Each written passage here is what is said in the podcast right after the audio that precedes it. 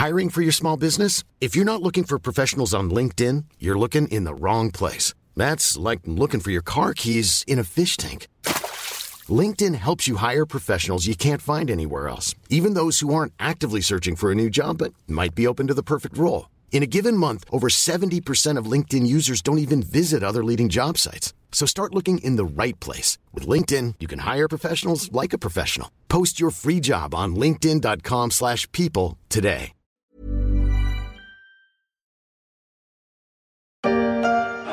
Révolution Révolution Révolution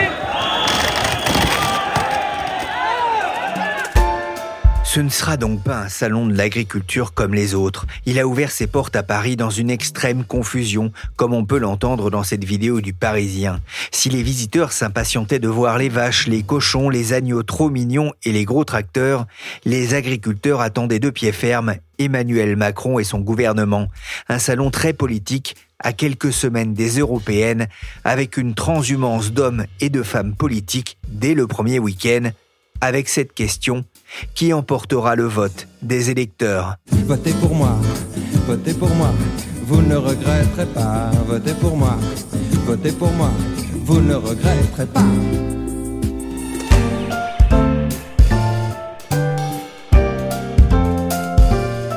Je suis Pierrick Fay, vous écoutez La Story, le podcast d'actualité de la rédaction des Échos, un programme à retrouver sur toutes les applications de téléchargement et de streaming. Vous pouvez vous abonner et à défaut de voter pour moi, je vous invite à nous mettre 5 étoiles si cette émission vous a plu. Dans l'actualité en France, maintenant l'inauguration mouvementée et avec 4 heures de retard du Salon de l'agriculture à Paris, des dizaines d'agriculteurs ont forcé ce matin l'entrée du parc des expositions de la porte de Versailles, scandant des slogans hostiles à Emmanuel Macron. Le chef de l'État a tout de même improvisé un débat de près de deux heures avec des syndicats agricoles. Il a inauguré comme tous les ans le Salon de l'agriculture. Le président Emmanuel Macron ne s'est pas dérobé à cet exercice, lui qui aime aussi la rencontre en direct avec les Français. Il n'a pas été déçu du voyage, avec un accueil pour le moins agité samedi matin, comme on peut l'entendre dans ce document de RTL. Un groupe d'agriculteurs casquette verte sur la tête tentant de déborder le service d'ordre.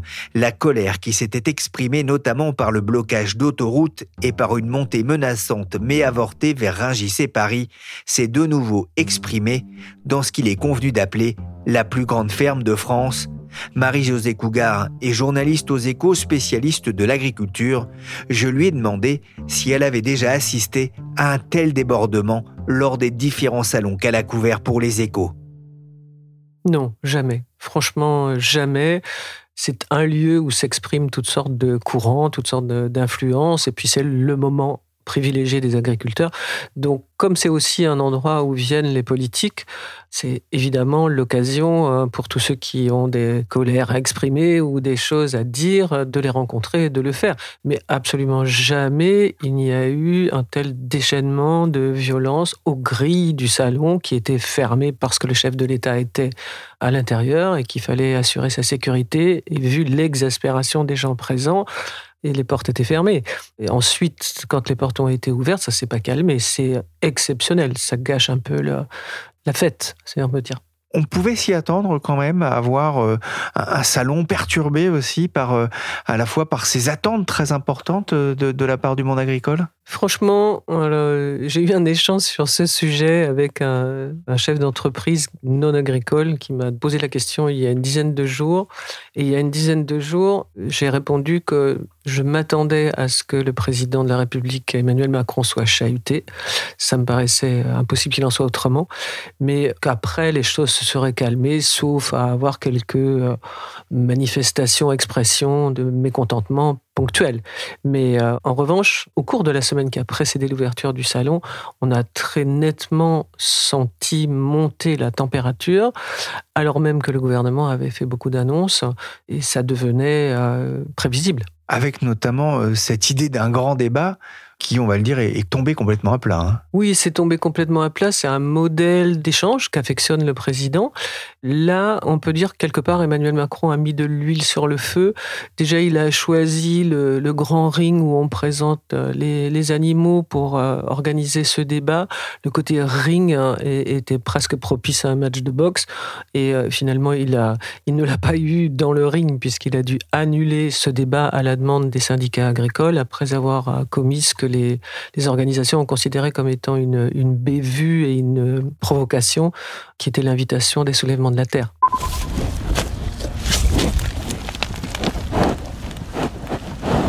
Elle est en troisième lactation. C'est une vache qui est très calme, une bonne productrice aussi. Les agriculteurs n'affichent pas la même sérénité qu'Oreillette, la vache normande égérie de ce 60e salon. C'est ce que vous écriviez dans un article pour Les Échos. Le gouvernement a pourtant multiplié, hein, vous le disiez, les annonces ces dernières semaines présentant le secteur agricole comme stratégique pour la France. Gabriel Attal, le Premier ministre, a aussi sorti le carnet de chèques. Il a mis le plan éco-phyto en pause. Tout ça, ça n'a pas suffi à éteindre la colère? À l'évidence, non. Et très vraisemblablement parce que cette crise est si ancienne si multiple, si protéiforme qu'il est peu probable qu'un gouvernement, si habile soit-il, réussisse en quelques semaines à trouver des solutions. Donc, c'est, il annonce des choses une fois, deux fois, trois fois des séries de mesures.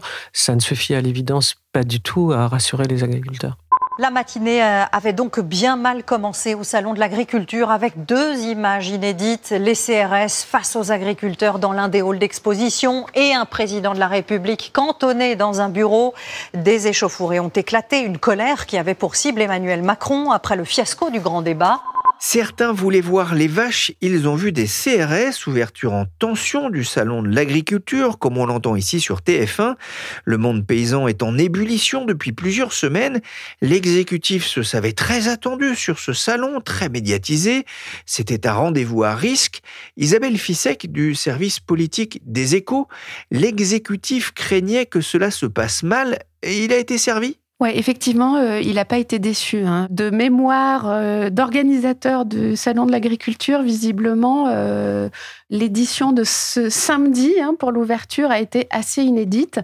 Traditionnellement, le président de la République vient inaugurer le salon, couper le petit ruban à 9 h du matin. Là, il n'a pas pu le faire avant au moins la mi-journée. Et il avait proposé, c'est souvent ce qu'Emmanuel Macron propose quand il y a un problème, un grand débat.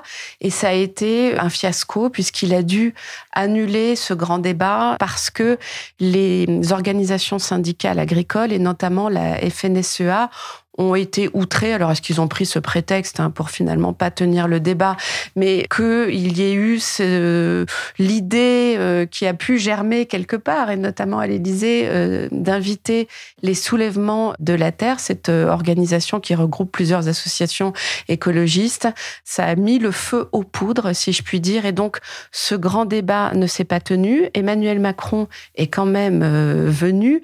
Finalement, il a eu un espèce de débat avec avec euh, à l'abri dans le salon, hein, parce qu'il y a eu donc, euh, vous l'avez dit, avec les CRS, il y a eu des heures avec euh, les agriculteurs, mais il a demandé à ce que les organisations syndicales fassent monter ceux de leurs adhérents qui étaient le plus remontés, le plus en colère pour échanger avec le président de la République, ce qu'il a fait pendant plus de deux heures, avant ensuite de déambuler dans le salon, mais derrière un mur de CRS. Je pense que les vaches n'avaient jamais vu ça. C'était extrêmement tendu. Et ce qui était peut-être le plus frappant, c'est que quoi que dise et quoi qu'annonce le président de la République, il n'est plus écouté et il n'est plus cru par les agriculteurs. Et ça, c'est un vrai problème pour la parole politique euh, présidentielle. C'est quoi qu'il fasse, en face, les agriculteurs ne le croient pas, alors que beaucoup de choses ont été euh, annoncées déjà et annoncées en plus ce samedi.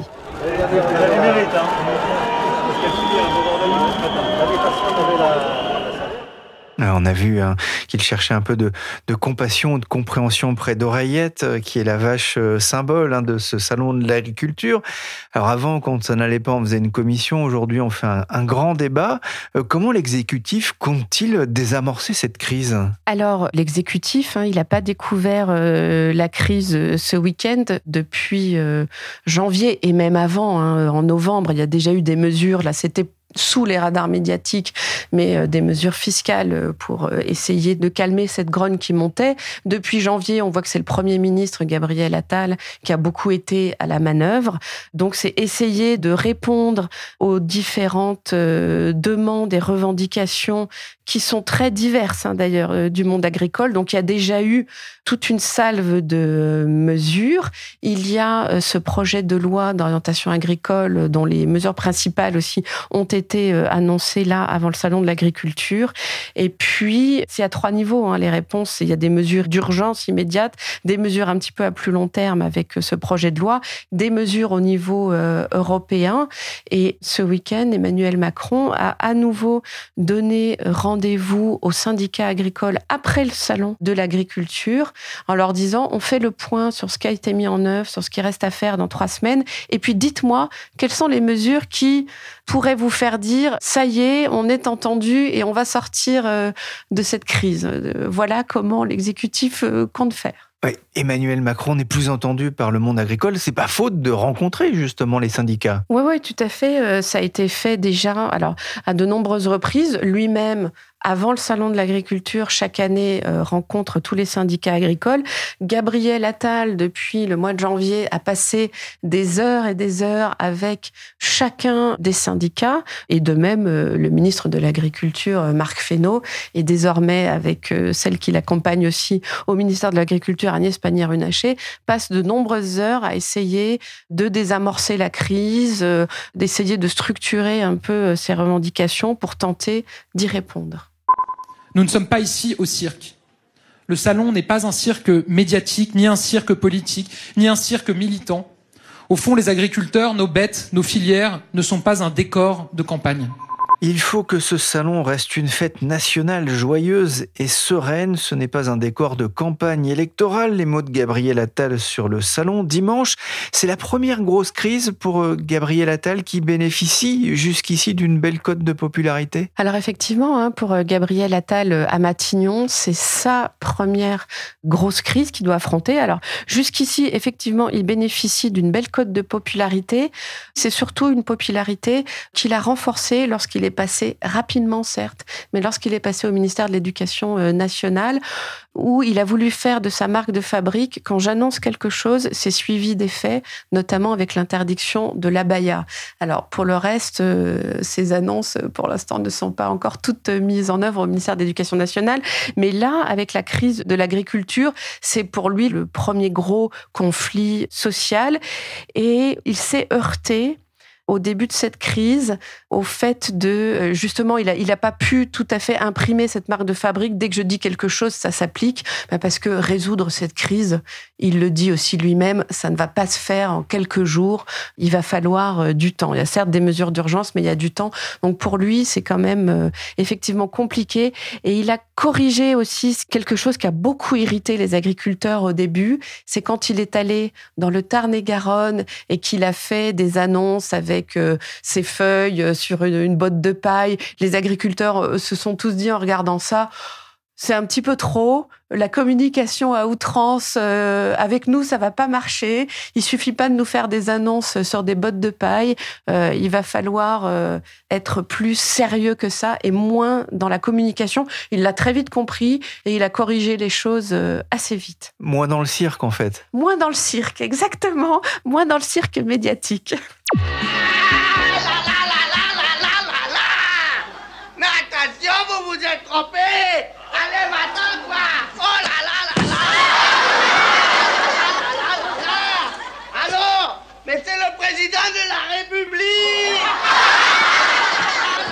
le la cirque, c'est quand même plus drôle avec Coluche et, De Funès. Les élections européennes se dérouleront en France le 9 juin prochain.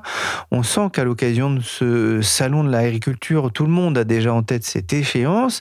Marie-Josée, est-ce que c'est aussi une échéance importante pour le monde agricole, vu euh, le poids notamment de la politique agricole commune dans le financement de l'agriculture française? Oui, la politique agricole commune, ça apporte 9 milliards d'euros à la France. C'est la plus grosse contribution euh, de tous les pays euh, membres. C'est aussi parce que la France est la première puissance agricole. Hein. Il y a un rapport direct. Donc effectivement, la politique agricole commune a un poids. Le mécontentement des agriculteurs s'est manifesté à l'égard de la politique nationale, mais aussi à l'égard de l'extrême confusion, enchevêtrement de, règlements communautaires.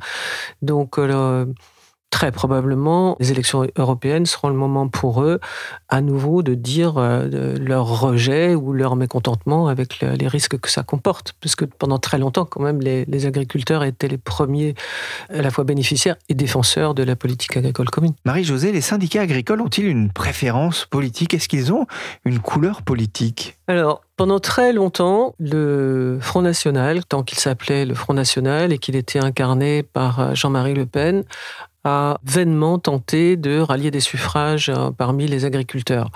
Et euh, au point même que Jean-Marie Le Pen avait créé dans les années 80, 85 ou 6, un genre de, euh, de cercle destiné spécifiquement aux agriculteurs par le Front National.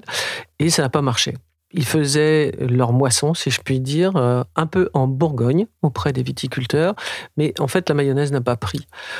En revanche, ce qui s'est passé, c'est qu'avec une forme de banalisation de la société agricole, hein, la société des agriculteurs s'est rapprochée, on va dire la catégorie socioprofessionnelle des agriculteurs s'est rapprochée des autres catégories socioprofessionnelles françaises, hein, et ils se sont mis à voter alors qu'ils avaient un comportement électoral particulier plus civique que les autres qui participaient plus et qui ne votaient jamais Front National, tout à coup, ils se sont mis à faire comme le reste, la moyenne des Français, et à voter aussi Front National autant. Il y a des syndicats agricoles plutôt proches de, de tel ou tel parti? C'est difficile à dire. Traditionnellement, on rapproche la FNSEA de la droite, la droite classique. La Confédération paysanne se rapproche du modèle de société prôné par la gauche traditionnelle et on a prêté des sympathies à la coordination rurale avec euh, l'extrême droite, ce que rejette la coordination rurale d'ailleurs. Mais je pense que ça remonte un petit peu à la toute origine de la création de la coordination rurale.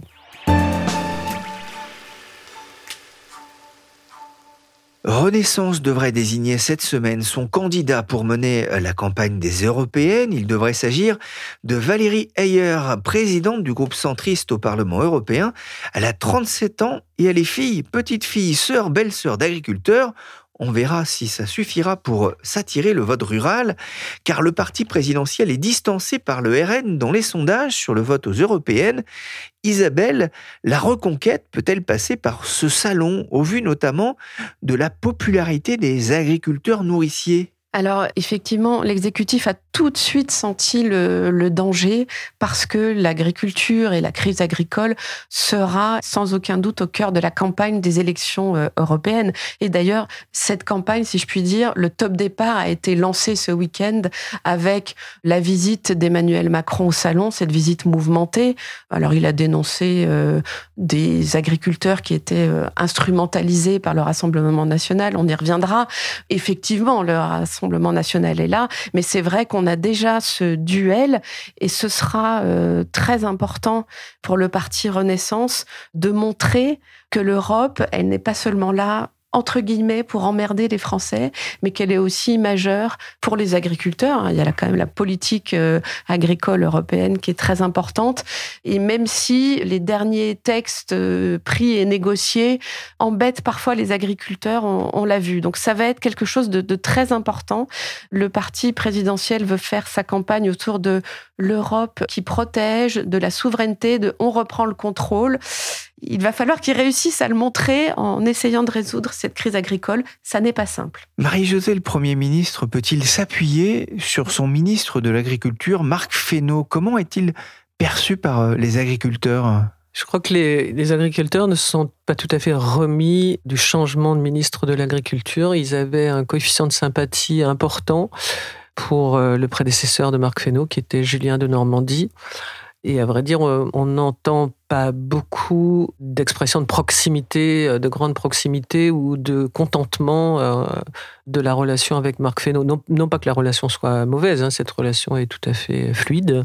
Mais bon, je pense qu'ils sont dans la nostalgie de, de, Julien de Normandie, dont ils pensaient qu'il les comprenait mieux et qui prenait des décisions, qui a ouvert énormément de chantiers, des chantiers importants ce qui n'est pas tout à fait le cas de, Marc Fesneau, qui est très présent euh, médiatiquement et qui s'exprime souvent, mais qui ne prend pas tout à fait des, décisions si importantes. Isabelle, je reviens vers vous. Le, ministre de l'Agriculture se démène beaucoup là aussi pour euh, essayer d'apporter des solutions? Alors oui, Marc Fesneau, le ministre de l'Agriculture, euh, s'est beaucoup démené. Il s'est beaucoup démené à sa manière, c'est-à-dire il le fait très discrètement. C'est quelqu'un qui est discret, qui a horreur justement du cirque médiatique, des effets de manche, euh, de l'esbrouf, des effets d'annonce.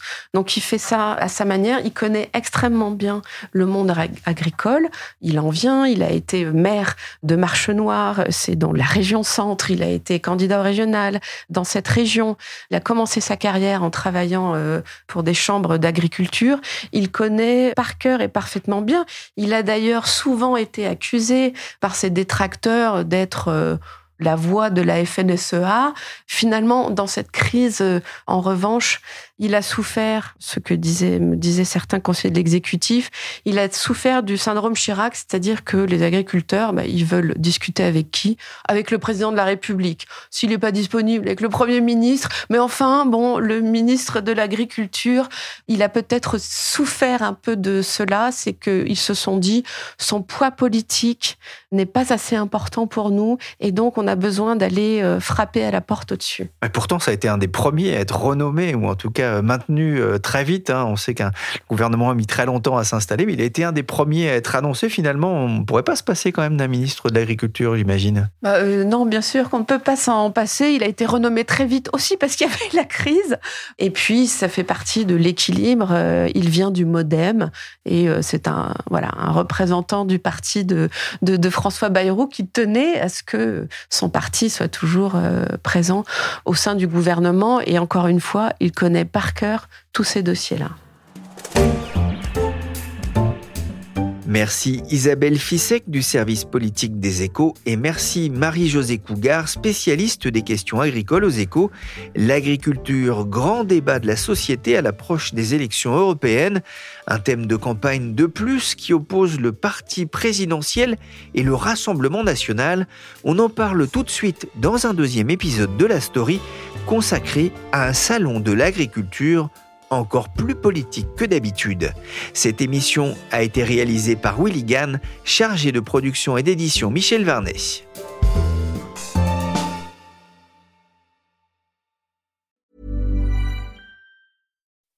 When you make decisions for your company, you look for the no-brainers. If you have a lot of mailing to do, stamps.com is the ultimate no-brainer. Use the Stamps.com mobile app to mail everything you need to keep your business running with up to 89% off USPS and UPS. Make the same no-brainer decision as over 1 million other businesses with Stamps.com. Use code PROGRAM for a special offer. That's Stamps.com, code PROGRAM.